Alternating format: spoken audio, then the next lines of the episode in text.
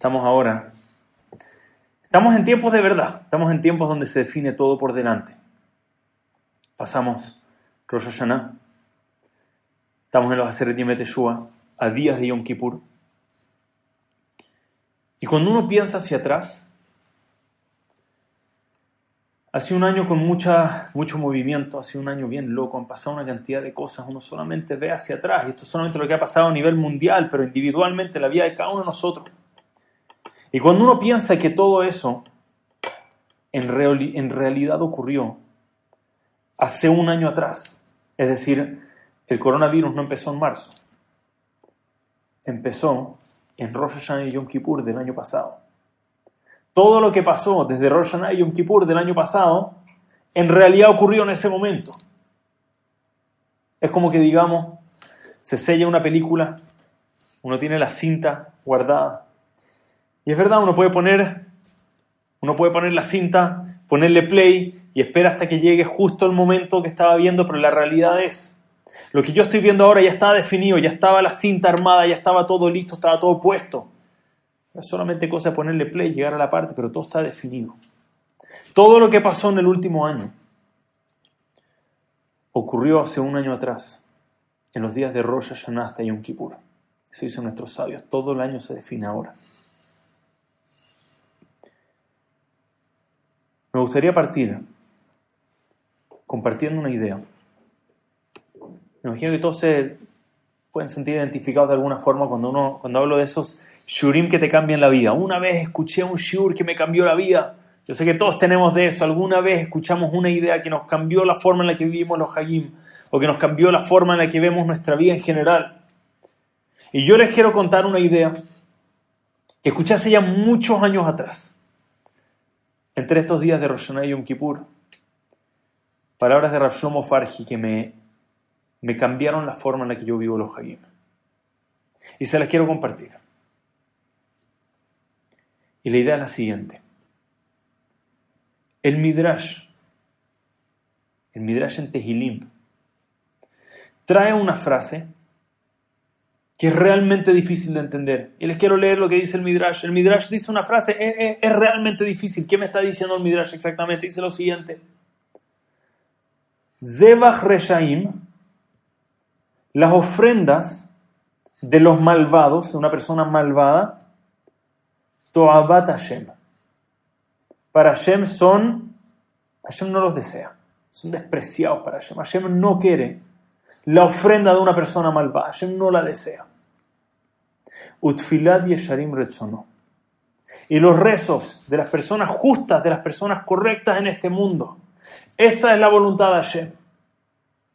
Entonces pregunta el Midrash, ¿ok? ¿Qué entonces es lo correcto? ¿Qué es lo correcto para que haga el Rasha?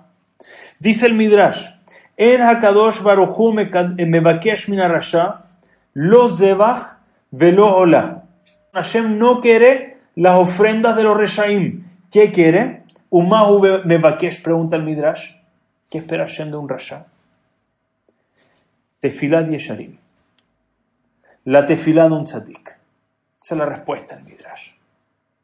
Insólito. Es decir, estamos hablando de un Rasha, no es un tzadik. Estamos hablando de alguien que no es una persona elevada.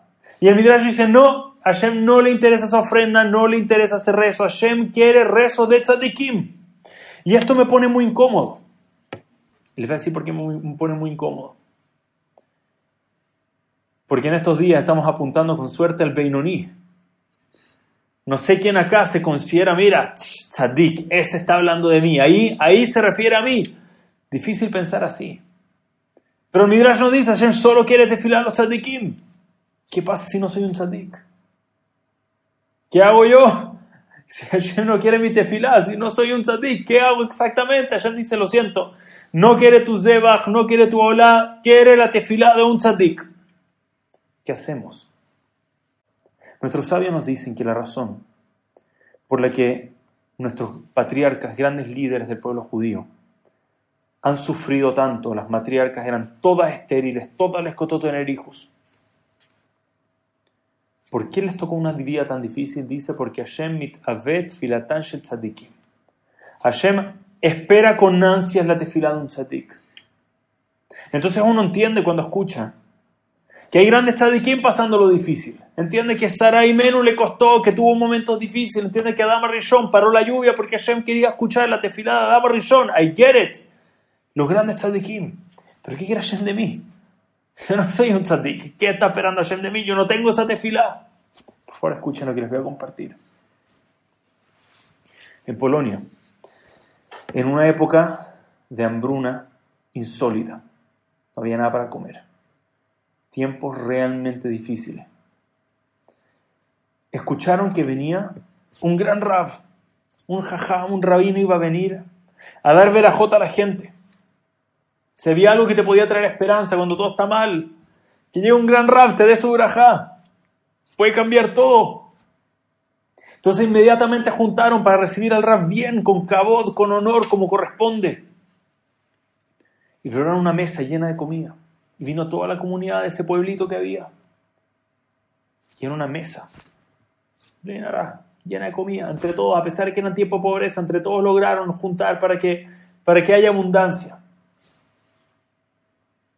Y el rab llega, todos esto les sirven para comer. Además la gente se acerca y dice, Rab, acá hay tzedakah para gente que necesite, para, para personas pobres, acá le doy una tzedakah para que me dé su brajá. El Rab no estaba pidiendo tzedakah, pero obviamente la tzedakah con brajá es más potente todavía. Entonces la gente le empieza a dar tzedakah al Rab.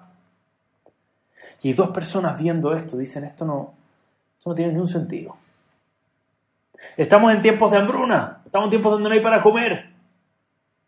Y acá está, mira, llega este Rab y mira la cantidad de comida con la que lo reciben. Estamos tiempos donde no hay dinero, pero mira cuánto dinero le están dando al rabino. De nuevo, el que de repente quiere ver con ojos malos, todo lo ve para mal y así lo ven ellos. ¿Cómo puede ser?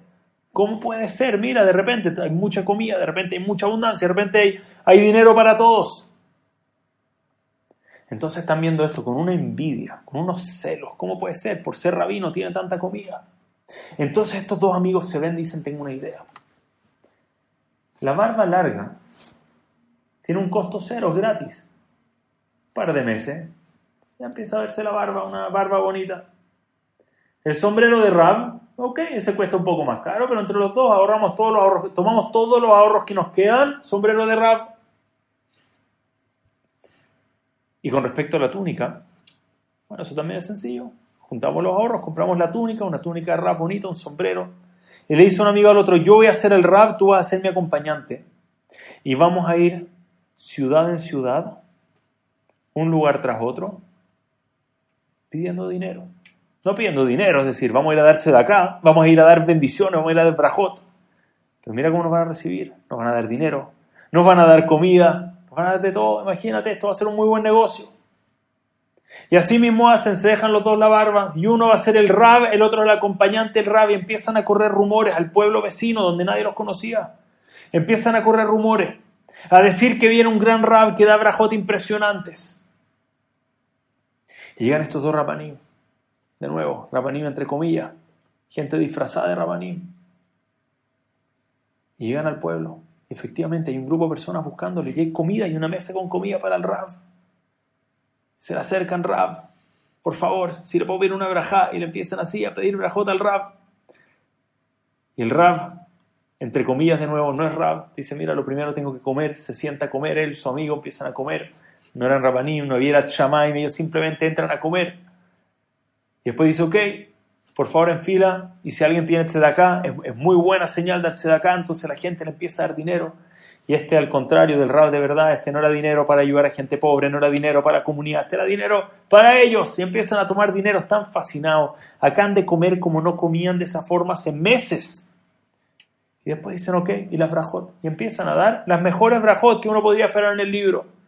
¿Quieres para que Hashem este año te haga billonario? Le dice así, le lanza a cada uno un brajot exagerada, gigantesca, uno por uno, lo que quiere escuchar. Y la gente queda sorprendida de estos rabaní, mira las brajot de lujo que están dando. Cuando terminan finalmente, comieron bien, sellaron dinero, ahorros para, para recuperar lo que gastaron en el sombrero, en el abrigo. Se van al pueblo de al lado y en el pueblo de al lado ya se habían escuchado los rumores que habían dos rapanín que dan brajot impresionantes, entonces lo esperan con más comida, lo esperan con más dinero, había más gente, ahora sí ellos ya eran conocidos, entonces llegan nuevamente al segundo pueblo y están muertos la risa. Esto es lo más fácil que hemos hecho en la vida, disfrazarnos de Rabanim, dar orajot, decir lo que la gente quiere escuchar y mira todo lo que ganamos, impresionante. Ellos están fascinados con esto. Van y nuevamente hacen lo mismo en el segundo. Llegan al tercer pueblo, donde ya hay un crowd gigantesco esperándolo, ya eran conocidos. Y están llegando a la tercera ciudad. Y en la entrada de la ciudad hay una señora esperándola, con una cara de angustia, de verdad angustiada, con un bebé en sus brazos. Y recibe a los dos rabanim, le dice, ¿y ustedes? ¿Ustedes son los grandes rabinos? Dice, sí, nosotros somos los grandes rabinos, le dicen con una sonrisa sarcástica. Dice, ustedes me pueden salvar. Mi bebé les dice, mi bebé tiene contados sus días acá. Los doctores dicen que tiene una condición que no hay nada que se pueda hacer al respecto. Que lo disfrutemos mientras lo tenemos. Y me dijeron que no hay nada que hacer, pero yo sé que sí hay algo que podemos hacer. Yo sé que la brajá de un gran, gran, gran rabino, que el rezo, la tefilá de un rabino gigante así, de los de verdad, de los que son cercanos con el creador del universo. Yo sé que una de esas brajot sí puede hacer la diferencia. Así que, apenas escuché que venía un gran raf, que venía usted que abra hot gigantescas. Lo escuché desde la ciudad anterior, no, lo alcancé y gasté todo el dinero que me queda para llegar hasta acá, para conseguir su braja que yo sé que va a cambiar todo para mí. Por favor, ¿me podría dar la braja a usted, gran rabino? Y los dos amigos se ven. Ya, no es tan cómica la situación. No se dieron cuenta que están jugando con la vida de la gente, no se dieron cuenta que estas brajotas eran en serio, eran la Yeshua, eran la salvación para mucha gente. Y empiezan a mirarse, ahora qué hacemos. Decirle acá a la puerta que somos unos farsantes y que se que, eh, ya gastó su dinero para llegar hasta acá, ¿qué va a hacer esta mujer? Romperle la única esperanza que le queda. ¿Cómo le decimos algo así? Y no saben qué hacer. Están los dos temblando, no saben qué decirle. Entonces uno de los dos, el que supuestamente era el rabino principal, ve a la señora y le dice, ¿me, das tu bebé, por favor? La mujer le pone el bebé en brazo a este rabino farsante y toma el bebé y lo lleva a un cuarto, cerrado, en privado, no hay nadie. Pasa una hora y nadie escucha de ello. La madre afuera llorando, rezando. Pasó una segunda hora completa. Y al término de la segunda hora, se abre la puerta y sale este hombre disfrazado rabino, con lágrimas en toda su cara, con los ojos bien hinchados, la cara roja. Sin duda las dos horas estuvo principio a fin, las dos horas llorando ahí adentro y se acerca con la madre y le devuelve al bebé. Y le dice, mira, tú sabes que al final está todo en manos de Hashem, pero tú estás buscando la brajada de un gran rabino, yo le di una brajada, tiene la brajada de, alguien de un gran, gran rabino que si Dios quiere se va a mejorar, así que no pierdas esperanza, Besat Hashem, que tu hija, que tu hijo tenga una refugia, más, se mejore pronto, se llevó una gran, gran brajada, le dice. Y el amigo, amigo lo ve, le dan ganas de pegarle un puño en la cara. ¿Qué estás hablando? Tú no puedes decir eso, tú no eres un gran rabino. Eres un farsante, tú eres una mentira entera, principio a fin, todo lo tuyo, todo lo que veo es mentira. ¿Cómo le vas a decir esto a la madre? Pero la madre escucha esto, está tan emocionada. Lo lleva a una esquina, le dice, ¿qué te pasa? ¿Cómo se te ocurre decirle eso? ¿Cómo se te ocurre decirle su bebé va a estar bien? Tú no sabes que su bebé va a estar bien.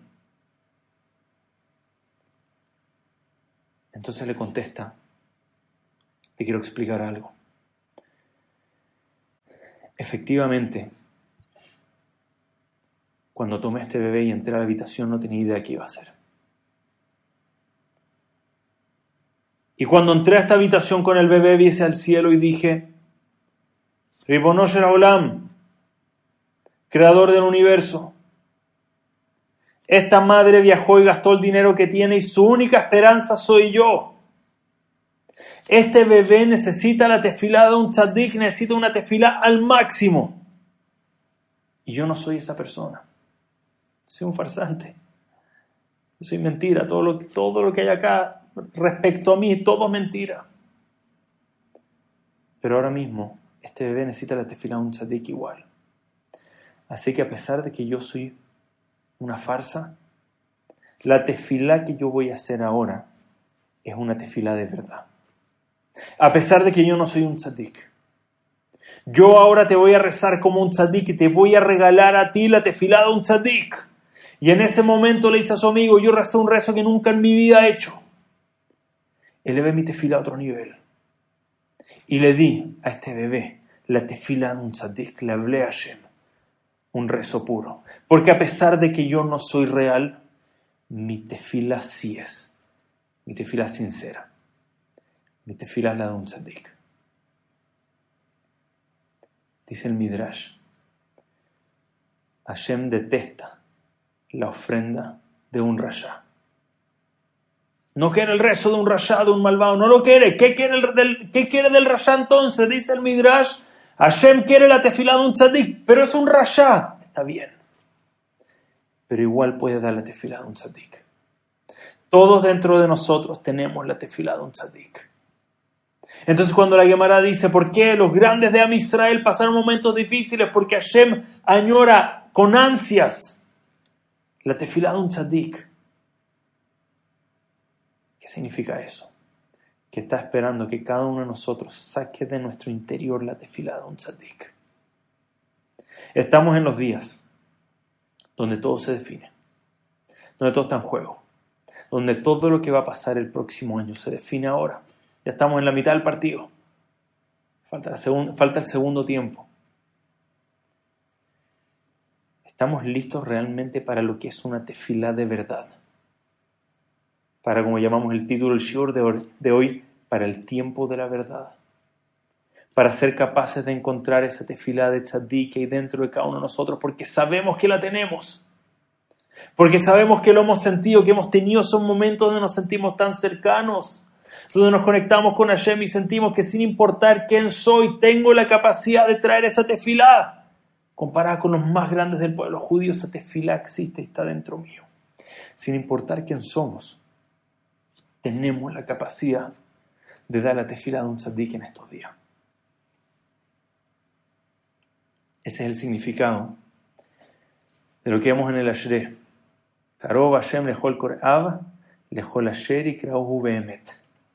Hashem es cercano a todo el que lo llama, no le colasher huemet, no a toda la persona que es verdad, que tú la ves y es un tzadik, a todo el que lo llama con verdad.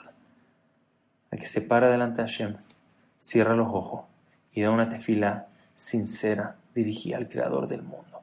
Y esa braja lo tenemos todos. Esa capacidad de rezar está dentro de cada uno de nosotros.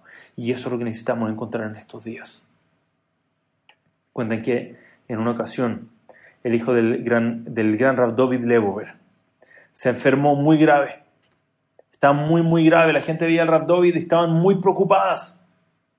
Se veía que era algo grave, algo que podía estar muy mal. Y la gente se juntó para hacer un rezo con toda la fuerza del mundo. La gente se juntó porque era el, el hijo de su rebe, el hijo de su gran rabino. Tenían que rezar con toda la fuerza, ¿cómo iba a pasar algo tan terrible? Y todos se juntaron a rezar. Y después de un rezo, casi 12 horas rezando sin parar, de, rezos, de lágrimas, se dirigieron a la casa del Rab, a ver si había noticias, si había novedades, si había pasado algo. Y sale el Rab, sorprendido. Y le dicen, Rab, ¿qué es esa carta? ¿Todo bien? Y dice, sí, mi hijo, en las últimas horas, inesperablemente, contra todo lo que decían los doctores, todo lo que decían los médicos. Se mejoró, está bien, está corriendo, no sé qué pasó, se mejoró milagrosamente, le dice Rab. Llevamos horas, nos juntamos todos tus Hasidim. Llevamos horas rezando por tu hijo, eso fue, fue la tefila. Y cuando Rab David Lebover escucha esto, empieza a llorar. No un llanto de emoción, no en el llanto que estaríamos esperando de emoción, qué lindo, cuánto me quieren Empezó a llorar angustiado. Rab, ¿qué pasa? What's wrong? Pensamos que iba a estar alegre. Y el Rab no puede parar de llorar. Y si ustedes entienden lo que acaba de pasar. Se enfermó mi hijo. Se juntaron a rezar, rezaron con toda su fuerza y trajeron refuash más se salvó mi hijo. ¿Entienden la fuerza que tiene la tefila? ¿Cómo puede ser que no nos juntamos a hacer estos rezos para cada niño de Amisrael que lo necesita? Si puedo ver en primera fila, en primera plana la fuerza de la tefila, ¿cómo puede ser? Hay tantas necesidades en Amisrael y no encontramos en nuestro corazón esa fuerza para rezar. La tefila de un tzadik. Si supiéramos la fuerza que tiene nuestra tefila, if only we understood, si pudiéramos empezar a dimensionar lo que somos capaces cuando nos conectamos con la fuente de todo, con la fuente de toda la bendición de este mundo.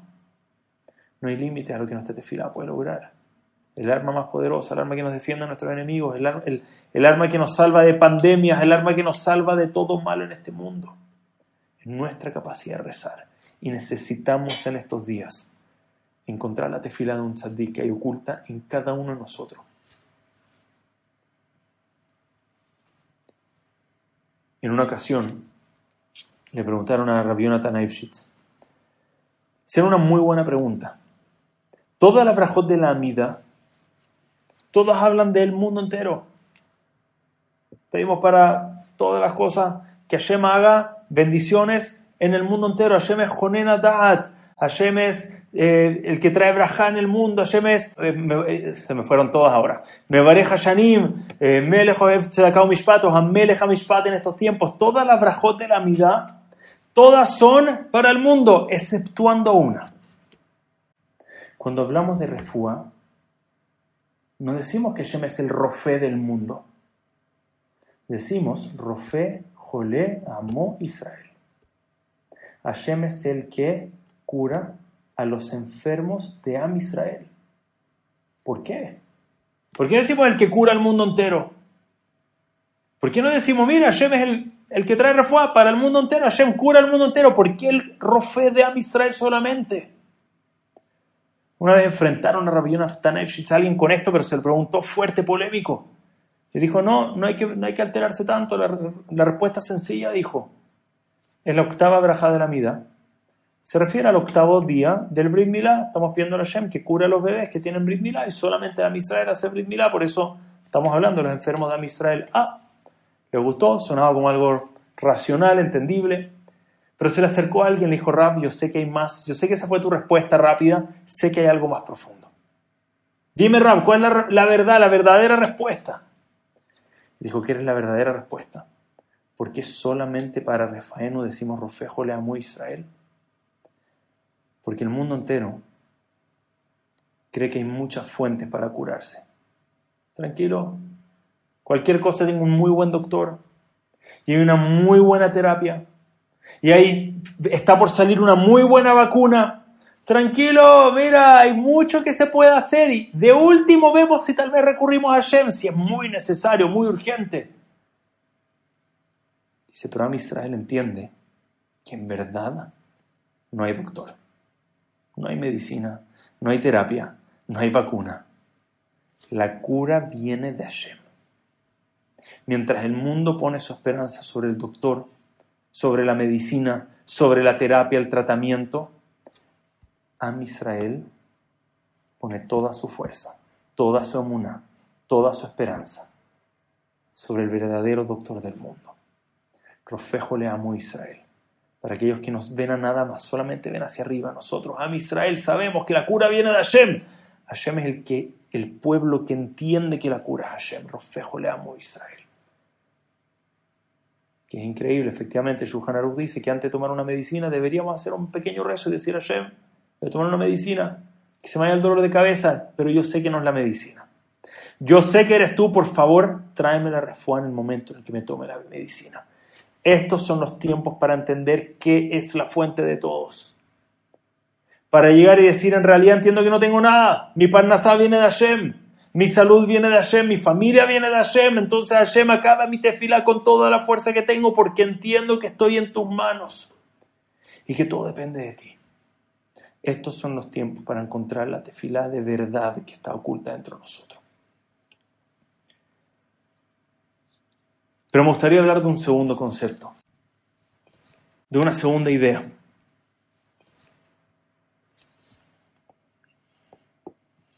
Cuando Abraham vino, le preguntó a Hashem, ¿qué va a pasar el día mañana con mi descendencia? Mi esposa Sara no puede tener hijos. Entonces, ¿qué va a hacer de nosotros? ¿Cómo vamos a tener hijos? ¿Cómo voy a traer a esta nación que tú me prometiste? ¿Y qué le dice a Hashem? Sal hacia afuera, cuenta las estrellas. Y Abraham vino, sale y cuenta las estrellas. Y Hashem le dice, Koye Zarajá, así va a ser tu descendencia, muchos como las estrellas. Pero esa frase Koye Zarajá sabemos que tiene una cantidad de explicaciones. Son cientos, sino miles de explicaciones de cuál era exactamente la braja que le está diciendo a Abraham vino. ¿Qué fue exactamente lo que el hijo Abraham vino cuando salió a contar las estrellas? ¿Cuál era el significado real de esa frase? Se les quiero contestar lo siguiente. En Yom Kippur leemos el servicio, la abodá, el servicio que hacía el Kohen Gadol en Yom Kippur, en el Kodesh HaKodashim. El Kohen Gadol, dice la Torah, que untaba su dedo en sangre y salpicaba de la sangre y tiene una forma muy interesante de contar las salpicadas. El Cohen Gadol salpicaba una vez hacia arriba y siete veces hacia abajo. ¿Y cómo contaba? Ahad salpicaba una hacia arriba y contaba Ahad ve Ahad, una y uno abajo. Ahad ushtaim, una y uno abajo. Ahad ve Shalosh, Ahad ve Arba, Ahad ve Hamesh, ve Shesh.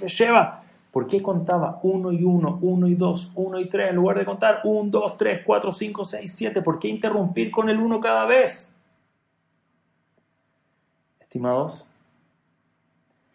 hay una respuesta acá, traída por el Ramá en Torat Olam, que es, es impresionante. Dice lo siguiente, en Masejet nuestros sabios nos enseñan que el Yetzer tiene siete nombres en este mundo.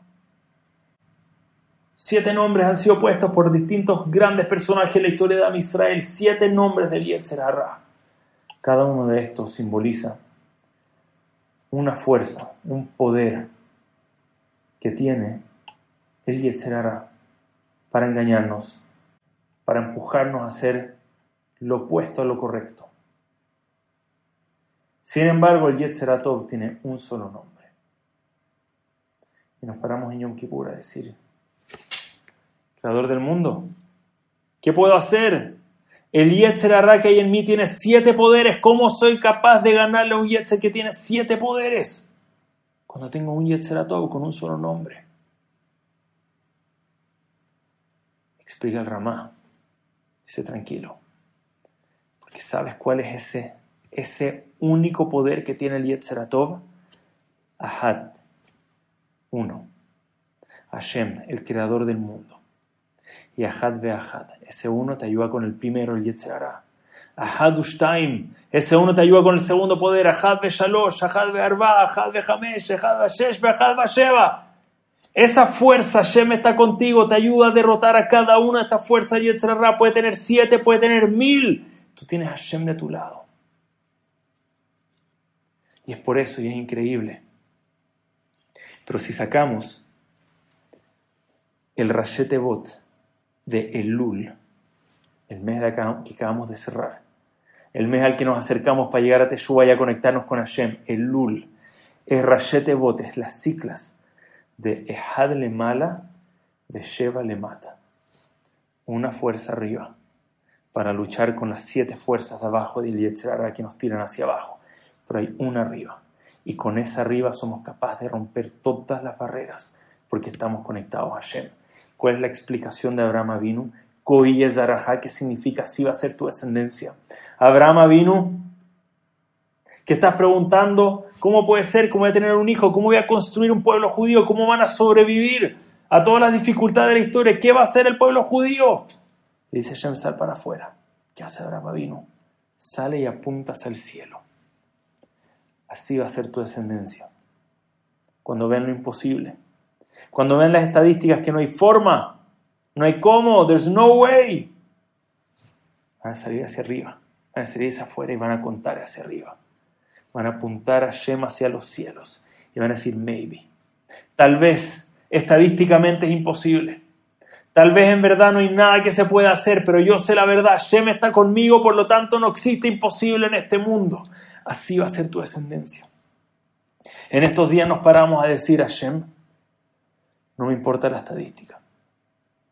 No me importan los desafíos que pueden, puedo pensar que vienen por delante. Yo estoy en tus manos. Cuando un yehudí entiende que está en manos de Hashem, está tranquilo. Entiende que va a estar todo bien. Entiende que no hay nada que es imposible. Entiende que en manos de Hashem es el lugar donde pertenece cada yehudí en este mundo.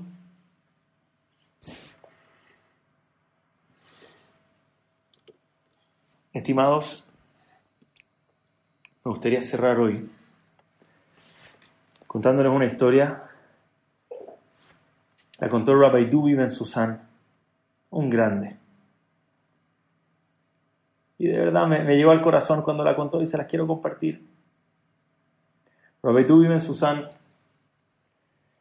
cayó con with the flu, influenza, fuerte. Le pegó y le pegó fuerte. Y él dijo, me vacuné ese año. Solo vas a que no es 100% factible. Le pegó, le llegó un episodio de influenza realmente potente, fuerte, mal. Y contó que fue a la clínica. Tenía poco tiempo, era un viernes, tenía que ir, Erev Shabbat, lo único que quería era llegar a su casa con calma, pero le dijeron que tiene que hacerse unos exámenes de emergencia. Y contó que estuvo horas en la clínica. Nadie lo atendía, horas en la clínica esperando. Y después de horas, lo atiende alguien, se acerca a Shabbat, lo atiende, lo revisa. Le dice, Rab, o señor Ben Susan, veo acá los exámenes que usted tiene, efectivamente lo que usted tiene puede ser que no solamente influenza, puede ser que usted tiene algo grave, tiene que hacerse un examen, pero ese examen no lo hacemos acá. Y tú dice, pero por favor solución, me llevaba horas esperando, ¿les ha pasado eso alguna vez? Esperan filas por horas para que te digan, no, no es acá, es allá. Bueno, así mismo. Le dice, este no es el lugar tienes que ir a otra calle, si no me equivoco, se llamaba Smith Street, a la calle Smith. Él dijo, ¿dónde, dónde queda eso? No, por acá, 45 minutos. 45 minutos le dice, eres Shabbat, no me puede hacer eso. Él dice, bueno, no, no, no sé qué decirte, es importante, importante que lo hagas hoy, tienes que ir. Y él, con una fiebre, está quemando, lo único que quiere es llegar y acostarse en su cama, decir Shabbat, Shalom, lo único que quiere es llegar a tiempo a su casa para Shabbat, pero sabe que se tiene que hacer este examen. Ni siquiera sabe si llegar a la hora de la clínica. Pide un taxi, el taxi tarda 20 minutos en llegar y cuenta que empieza un episodio espantoso. Un episodio tan difícil, está pasándolo tan mal, está con fiebre. Además lo tuvieron 40 minutos esperando. Y ahora van a tener 45 minutos más de camino y hace los 45 minutos de camino y llega al lugar. Y le dice, no, la Rab, bienvenido, le dice, hay 40 minutos de espera. Le dice, no me puedes hacer esto, estoy corriendo. Shabbat Kodesh le dice, y ahora de verdad me estoy acercando a la hora, por favor vamos a intentar, vamos a ver qué se puede hacer. Cuenta que finalmente llega un señor afroamericano, señor de piel oscura, se le acerca, le dice, Raf, bienvenido, adelante, usted no tiene buena cara, le dice, me siento mal, me han estado llevando de un lugar al otro, llevo más de cuatro horas en esto, viene en la mañana, ya se me está haciendo tarde, dice, tranquilo, mira, va a ser un examen, esperamos que todo salga bien, esperamos que que se mejore pronto, pero tenemos que hacer este examen, es importante para usted. Y lo levanta, ayuda al rabino, lo pone ahí, lo hacen todos los exámenes que le tienen que hacer.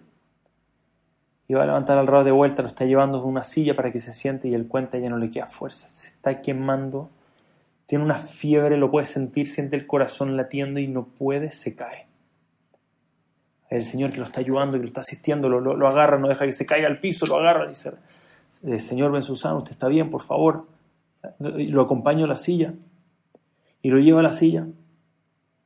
Y le dice, por favor, déjeme traerle un vaso con agua. Y va y busca un vaso con agua. Y se lo lleva, se lo pone delante de él. Dice, por favor, adelante, toma un vasito con agua. Y él va a tomar el vaso con agua. Lo primero, su instinto, va a decir Shehakol ni Yavid Baró, pero antes, frena un momento. Frena justo antes. Él, él había hecho un compromiso hace un tiempo atrás, había hecho un compromiso que no iba a decir una braja si no había alguien al lado para que diga amén. Fue algo que buscó en un momento, una segula, una, algo que dicen que tiene una potencia muy fuerte, dijo, yo no voy a hacer brajot a menos de que alguien diga amén al lado mío. Entonces ve su vaso con agua. Y él sabe, él sabe, Pikuach Nefesh, él sabe que tiene varios lugares por donde agarrarse para tomar el vaso con agua igual, pero esto era algo que él quería hacerlo con mucha ganas. Dijo, mira, no lo necesito tan urgente, no quiero el vaso con agua. Y ve al asistente.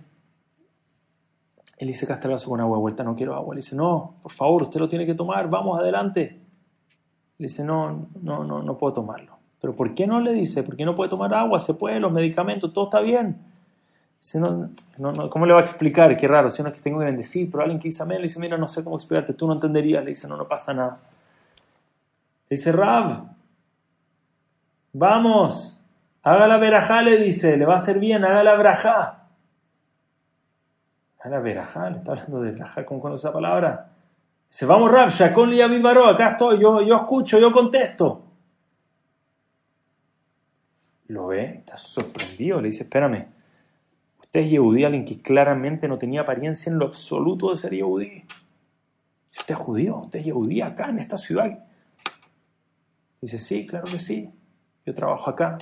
Descubrí mis rutas judías hace un tiempo atrás. De hecho, hoy en día estoy con este Rab, un Rab que era muy amigo de Rab Ben Susan. Estoy en la Keilah de este Rab, estudio con él y rezo en este lugar. Y dice, claro que sí, haga brajá, le va a hacer bien.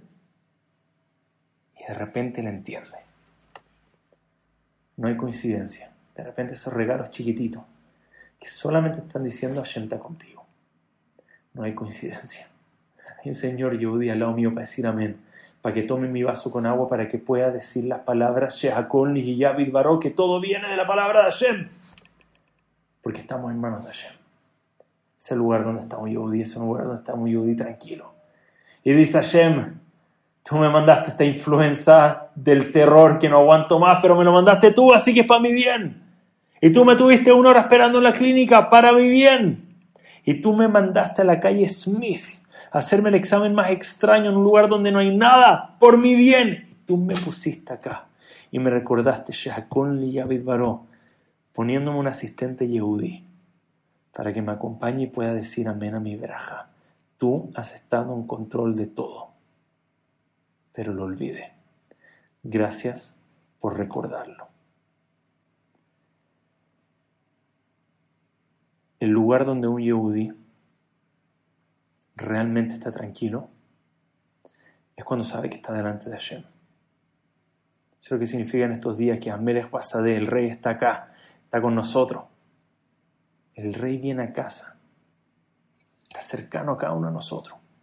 Es el momento para encontrar esa conexión, es el momento para llamarlo de vuelta, decirle, el momento para decirle a Hashem, queremos estar contigo, queremos estar a tu lado. Ese momento es ahora. Y tenemos la capacidad y nos va a traer un año de braja, nos va a traer un año de alegría, estar apegado realmente con Hashem, llamar a Hashem desde el fondo de nuestro corazón, encontrar esa tefilada, un tzadik y apegarnos al Creador del mundo. Estimados, quiero leerles una última cosa, me gustaría leérselas. Veo, que hay una pregunta, Beliner, termino y vamos a la pregunta con muchísimo gusto. Hace un tiempo atrás me llegó una carta que lo mandó una persona que conozco de un viaje, no pedí permiso para dar el nombre, por eso no voy a dar el nombre, pero mandó a mucha gente y con todo lo siguiente me impactó. Se las quiero leer. Y dice lo siguiente, les voy a leer una carta, dice, hace unas semanas viajé de Israel a España a visitar a mi familia para luego cruzar a Marruecos, una persona que estaba conociendo distintos lugares donde pasó su familia. Cuando llegué a seguridad en el aeropuerto en Madrid, el oficial me llamó y empezó amorosamente hacerme un par de chistes hasta que vio mi pasaporte. Primero partió muy amable hasta que vio el pasaporte. ¿Eres judía? Así le preguntó. Le respondí que sí y me dijo, ¿por qué estás aquí? Entonces le dije, vine a visitar a mi abuelo, vive acá en España. ¿Él también es judío? Le dije que sí. Y le dijo lo siguiente, ¿quién te invitó a mi país. ¿Me puedes mostrar una carta de invitación? Un acto claro de antisemitismo. Esto pasó hace pocos años atrás.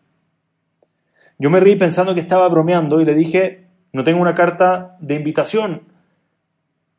La verdad es que no sabía que se necesitaba una carta de invitación para entrar a España. Me quedé parada, ansiosa y confundida. Me dio mi pasaporte y me dijo, escucha, es la última vez que entras a mi país sin tu carta de invitación judía. Así fue el señor de seguridad del aeropuerto que la recibió en su primera visita. Me quedé sin palabras. Cuando crucé el mar siguiendo los pasos de mis ancestros que fueron exiliados de España en 1492 y tuvieron que cruzar el mar para ser refugiados en Marruecos, en ese momento el hit me, golpeó.